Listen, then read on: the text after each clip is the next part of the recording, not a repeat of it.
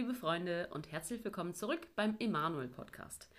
Auch in diesem neuen Jahr haben wir mit dem Bibelcast uns ein paar richtig coole Sachen vorgenommen. Und mit wir meine ich natürlich mich und auch Sascha. Hallo zusammen. Genau. Wir haben uns äh, für diese erste neue Folge in dem Jahr ähm, eine Person ausgesucht. Ja. Die ziemlich spannend ist, wie ich finde. Es ist eine Frau. Ist eine Frau, Bathsiba hieß diese Frau und die Geschichte um Bathsiba ist ja eigentlich bekannt oder man meint über Bathsiba einiges zu wissen die Geschichte mit David, dem Ehebruch, dann äh, diesem quasi Mord an dem Uriah, dem mhm. Mann von Bathseba ist irgendwie bekannt. Dann kennen wir die Geschichte mit Nathan, der David darauf hinweisen muss, mhm. was er falsch gemacht hat. Also genau. David hat sich da nicht mit Ruhm bekleckert. Und ja, was gibt es noch darüber zu sagen? Über diese Geschichte vielleicht? Ja, also das, was man weiß, ist, dass David im Nachhinein Buße tut. Ja. Das äh, Kind, was bei dieser Sünde gezeugt wurde, ist trotzdem gestorben. Mhm. Es gab ein zweites Kind. Dieses Kind ist sehr, sehr berühmt geworden, ein gewisser Salomo.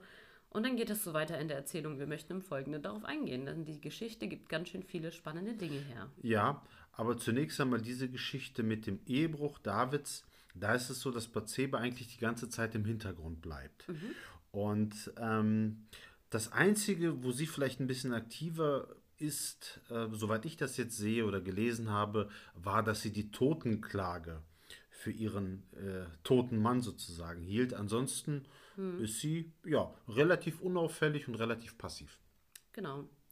Also in der Bibel ist David derjenige, der ja. Bathseba beim Baden sah auf ihrem Dach, auf ihrer Dachterrasse. Ähm, er ließ sie holen. Er war derjenige, der sich schwängerte. Er war derjenige, der den der Bathsebas Mann Uriah ähm, ja, in die Ewigkeit verhalf. Ja. Ähm, er war derjenige, der Bathseba dann heiratete. Und irgendwie scheint sie die ganze Zeit eine recht blasse biblische Persönlichkeit zu sein. Könnte Eigentlich. man, könnte man meinen, mhm. ja, denn, also das stimmt ja gar nicht. Äh, insofern, als äh, es so viele Bilder gibt in der Kunst, mhm. die dieses Thema verarbeiten und die Bathseba mhm. gemalt haben. Ja. Ich weiß nicht, was das über, über die Künstler aussagt, dass sie sich die ganze Zeit äh, auf, auf so eine Männerfantasien Frau natürlich. stürzen. Ja, ja.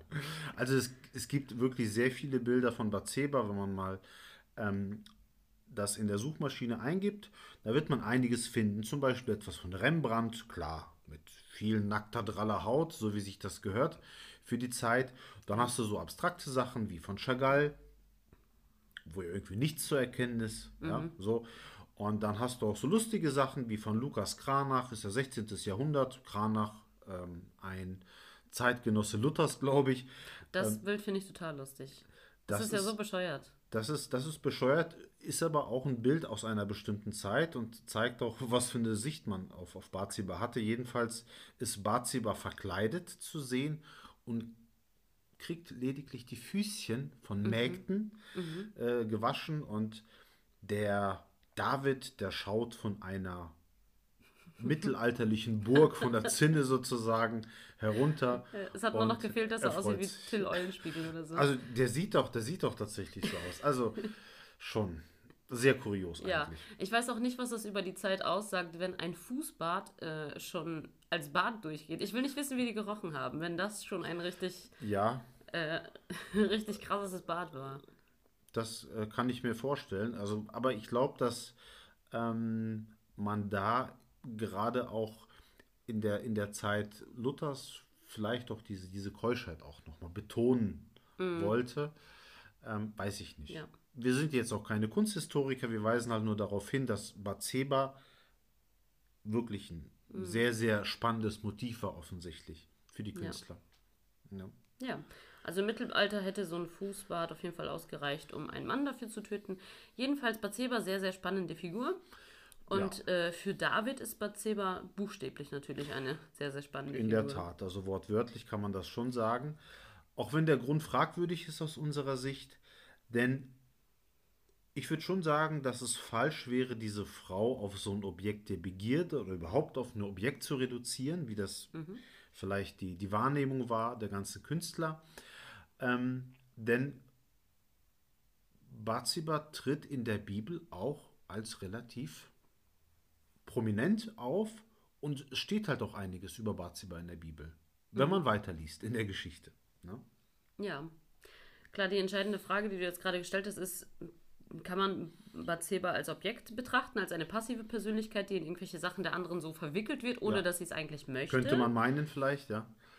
Klammer auf, dann würde ich mich nicht auf einem Dach baden, von dem ich weiß, dass der König darauf Ausblick hat, Klammer zu. Ja, ähm, oder ist sie vielleicht selbst gestaltend, nimmt die eigene Sache in die Hand, Ja. im wahrsten Sinne, während ihr Mann an der Front ist und sie vielleicht an Einsamkeit vergeht.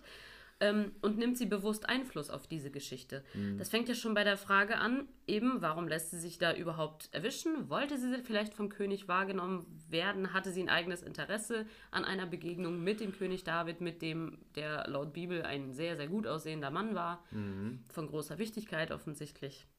Ja, und natürlich, also ich denke jetzt aus, aus der heutigen Sicht betrachtet, mh, jemand, der nicht beim Waschen oder beim Baden sich erwischen lassen will, der wird auch normalerweise nicht erwischt. Aber das soll David nicht entschuldigen. Nein. Die Fragen, die stellen sich. Aber es gibt, wie gesagt, zum Glück noch weitere Passagen über Bathseba. Und die sind insofern spannend, als sie zeitlich kurz vor Davids Tod und auch kurz danach spielen. Und da würden wir gerne mal in die ersten beiden Kapitel des ersten Königebuches springen. Ähm, ja, was gibt es dazu zu sagen? Also in der Zeit springen wir jetzt ganz, ganz weit nach vorne. Ja, Entschuldigung. David ist inzwischen alt und buchstäblich kalt geworden. Eine bewährte Lösung war es damals, sich ein junges Mädchen zu suchen, äh, das den alten Mann wärmen und pflegen soll. Ähm, das hat jetzt weniger mit Intensivpflege zu tun, sondern halt eher mit so Rundum-Paket Passion. sozusagen. genau. Ja, das mit den Wärmen und Pflegen scheint geklappt zu haben. Darüber hinaus lief aber nichts. Ähm, David als der Kenner der Frauen hat dieses junge Mädchen namens Abishag nicht erkannt. Genau. Ja, und der war auch offensichtlich nicht ganz auf der Höhe, so was seine geistigen Fähigkeiten angeht. Ähm, denn er hat etwas sehr, sehr Wichtiges nicht gemacht. Er hat nicht für eine Nachfolge, also für einen Thronfolger gesorgt. Ja. Eigentlich etwas absolut Katastrophales in Monarchien oder jetzt in autoritären Regimen. Und normalerweise ist es so, dass wenn da die Nachfolge nicht bestimmt, nicht klar ist, dass es dann eben sehr viel Gewalt gibt und sehr viel Krieg. In unserer Geschichte bei David und diesem Übergang zu Salomo, zu dem wir später kommen, gab es fast keine Gewalt und auch keinen Krieg. Und das hat explizit mit einer gewissen Bathseba zu tun. Ja. Es passiert, was passieren musste. Ja, Der älteste noch lebende Sohn von David, der hieß Adonia. auch ein toller Typ, so, gut aussehend, waren sie ja alle. Ja, so. sowieso. Ähm, bei ihm war es ja naheliegend, dass er als der Älteste eben diesen Thron als nächster besteigt. Und während sein Vater also noch lebt, trotz seiner gefallenen Körpertemperatur, er war halt noch am Leben, Ja, ja. Ähm, macht er eine Party und ähm, feiert schon mal sein Königreich sozusagen. Genau, der hat sich entsprechende Leute eingeladen, seine Anhänger sozusagen und einige wichtige Persönlichkeiten waren nicht dabei. Sein Halbbruder Salomo war nicht eingeladen auf die Party und der Prophet Nathan war nicht dabei. Also der hat schon versucht, so die wichtigsten Leute für ihn aus seiner Sicht um sich zu scharen. Ja. Ja, und auch diesmal äh, wird Nathan aktiv oder initiativ und auch diesmal ist wieder Bathseba mit von der Partie. Und da ist es halt so, dass Nathan sagt, weißt du was, Bathseba, also wenn Adonia jetzt König wird, dann haben wir beide echt ein Problem. Und dein Sohn sowieso, weil sobald David tot ist, wird Adonia uns umbringen. So. Und da sagt er etwas sehr, sehr Interessantes zu Bathseba und das steht in 1. Könige 1. Und das würde ich dich bitten vorzulesen. Er sagt, komm und geh hinein zum König David und sprich zu ihm. Hast du, mein Herr und König, nicht deiner Magd geschworen und gesagt, dein Sohn Salomo soll König sein nach mir, und er soll auf meinem Thron sitzen? Warum ist dann Adonia König geworden? Siehe, während du noch dort bist und mit dem König redest, will ich nach dir hineinkommen und deine Worte bestätigen. Da ging Bathseba zum König in die Kammer hinein und so weiter. Sehr interessant. Also David scheint sein Versprechen vergessen zu haben. So, mhm. kann passieren. Wobei bei so einer Geschichte wie der Thronfolge weiß ich nicht. Bathseba war nicht wirklich im Bilde. Salomo wird da gar nicht erwähnt. Ähm, komisch, oder? Da stellt sich doch glatt die Frage, hat es dieses Versprechen so gegeben? Ja, also das Buch Erste Könige sagt da nichts darüber, kommentiert das nicht. Ähm, die Beteiligten werden zitiert. Und eben der Einzige, der davon noch wusste, war eben Nathan. Ähm, um es kurz zu machen, Bathseba geht zu David hin und es ist genauso wie Nathan vorgeschlagen hat. Nathan mhm. kommt später dazu und plötzlich ist David wieder im Bilde und kann mhm. sich an sein Versprechen erinnern. In Anführungszeichen. Ja. Oder ohne Anführungszeichen. Offensichtlich ein heller Moment. Ja, ähm, ja David lässt Salomo also zum König salben. Mhm. Der selbsternannte Thronfolger Adonia wird also quasi wieder zurückgepfiffen. Finde ich auch interessant, dass der sich da auch sehr schnell irgendwie zurückpfeifen mm. lässt. Also ja. Adonia scheint doch irgendwie eine Pfeife gewesen zu sein, aber dazu später mehr. Ja. ja, der Adonia wird dann aber von Salomo sozusagen begnadigt, mhm. ähm, trotz seiner Aktion da und wird dann nach Hause geschickt. Ja. Eine Sache müssen wir erwähnen, in 1. Chronik 22 steht schon, dass Gott David in Aussicht gestellt hat, dass eben dieser Salomo der Nachfolger sein wird und mhm. dass auch den Tempel bauen wird. Das steht halt in Chronikbüchern oder in dem Chronikbuch. Das ältere äh, Buch der Könige wo wir uns gerade textlich befinden, das sagt es halt nicht. Aber ja, das ist eben nur der Vollständigkeit halber. Mhm. Eine sehr interessante Geschichte von Bathseba, aber nicht die einzige, denn es kommt noch eine. Kleine genau. und sehr kuriose Sache, wie ich finde. Äh, wirklich. Ähm, wir springen in der Zeit nochmal ein bisschen weiter in die Zukunft sozusagen. Ähm, inzwischen ist David schon tot. Ja. Da kommt Adonia, der beinahe König, aber dann doch nicht, hm. auf eine sehr glorreiche Idee. Und zwar sagt er, dieses junge Mädchen, diese inzwischen junge Frau namens Abishak, die meinen Vater so gut gewärmt hat, von der möchte ich doch gerne, dass sie in Zukunft auch mein Bett wärmt. Und er schlägt vor, sie zu heiraten. Tja, und das äh, Kuriose ist, er dachte, es wäre eine gute Idee, Bathseba, also seine Stiefmutter, wenn man das überhaupt so sagen kann, aber auf jeden Fall die Königsmutter, mhm. darum zu bitten, zu Salomo zu gehen und äh, den Salomo darum zu bitten, ja, ihm Abishak zur Frau zu geben. Ja, ja und im Hintergrund sollten wir nochmal, äh, dürfen wir nicht vergessen, eigentlich wäre Adonia ja der rechtmäßige König gewesen. Und das sagt, das sagt er ja auch zu Bathseba. Mhm. Also, ja, ich habe eigentlich das, das, das Recht auf den Thron. Ja. Ja, gut, ich meine, was ist, was ist zu erwarten? Also, Bathseba geht hin und trägt diese Bitte vor. Vor Salomo? Ja, vor Salomo. Und mhm. Salomo ist natürlich äh, nicht begeistert, um es gelinde zu, zu sagen, sondern also ihm reicht es endlich, also oder endgültig. Er lässt Adonia hinrichten, mhm. weil es ist natürlich eine ja, absolute Provokation sozusagen, denn Abishak war ja nicht nur die Pflegerin, sondern es war schon in gewisser Weise auch die Frau des Vaters. Mhm. Und wenn man eben weiß, dass äh, bei Machtübernahmen, wenn zum Beispiel Königreiche erobert wurden, dann hat der Gewinnerkönig auch zugesehen, dass er den Harem des alten Königs übernimmt. Mhm. Also die Übernahme des weiblichen Stabs sozusagen mhm. bei dieser ganzen, dieser ganzen mhm. Frauen war natürlich auch eine Machtdemonstration. Und ja. Das konnte natürlich Salomo nicht auf sich sitzen lassen. Mhm. Ja.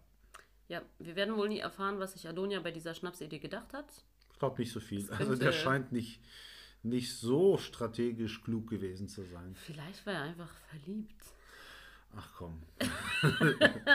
okay, war ein Scherz. Also, wir kommen zurück zu Bathseba. Zusammenfassend kann man sagen, sie gebar den Thronfolger. Ja. Sie machte diesen Thronfolger auch zum König. Ja. Sie sorgte indirekt dafür, dass der Hauptkonkurrent liquidiert wurde. mhm. indem sie diese Bitte vortrug und ganz genau wusste, dass es ihn wahrscheinlich sein Leben kosten ja, klar, würde. Klar. Ähm, und somit hat sie dann auch Salomos Macht gefestigt. Hm, das stimmt. Also sie war an den entscheidenden Stellen in der Geschichte mhm. dabei und war auch aktiv und hat, hat das mitgestaltet. Ja. Und jetzt kann man natürlich fragen, ja, hat sie das alles so bewusst gewollt, wie es am Ende kam? Und ähm, du hast es ja erwähnt, kann man ausschließen, dass sie es nicht darauf ankommen ließ, von mhm. David gesehen zu werden und so weiter und so fort.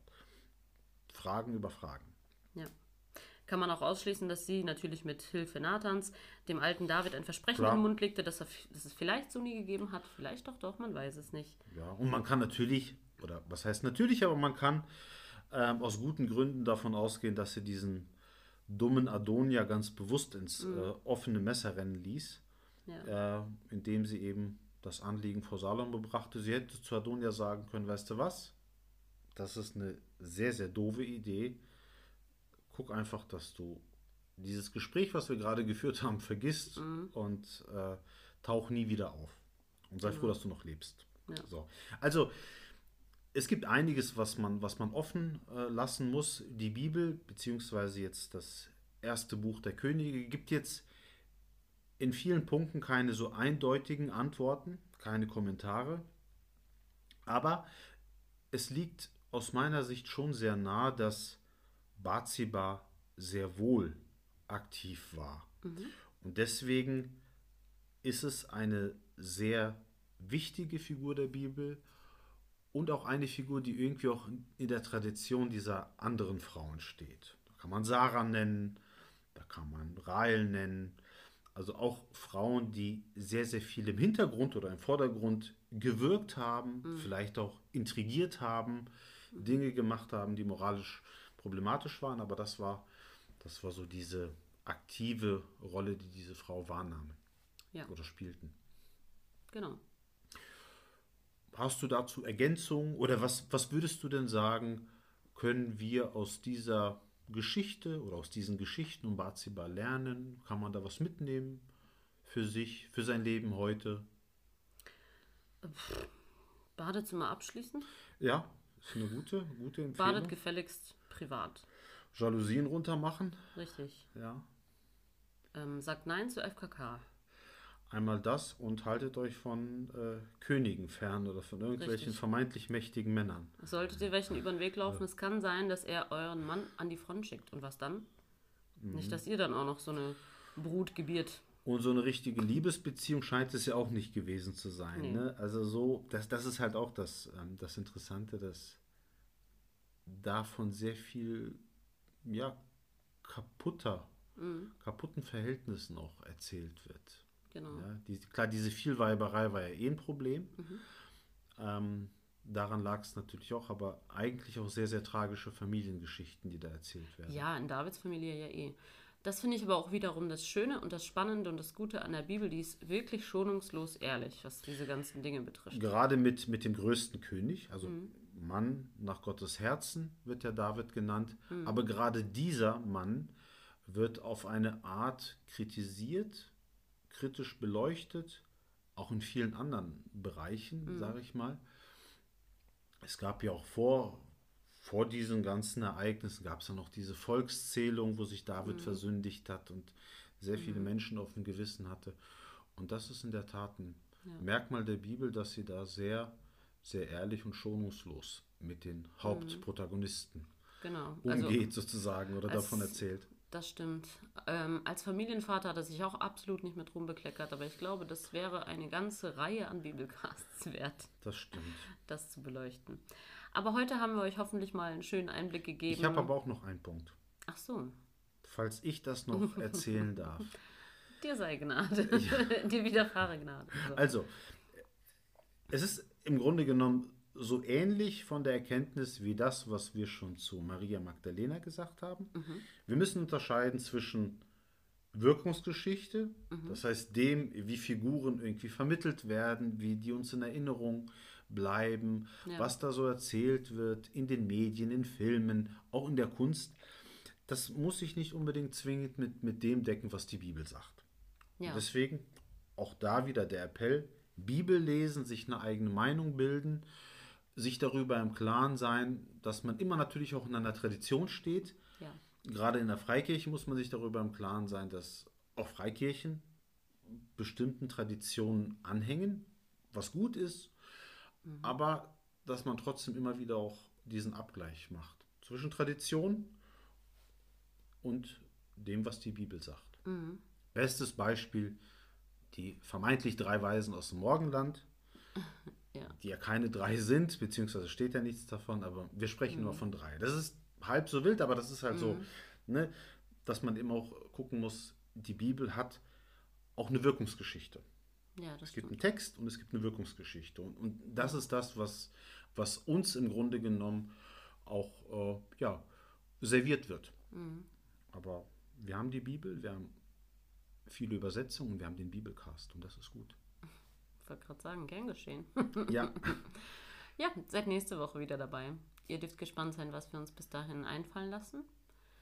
Und wir freuen uns, dass ihr uns euer Ohr geliehen habt jeweils. Dankeschön. Bis dann. Tschüss. Tschüss.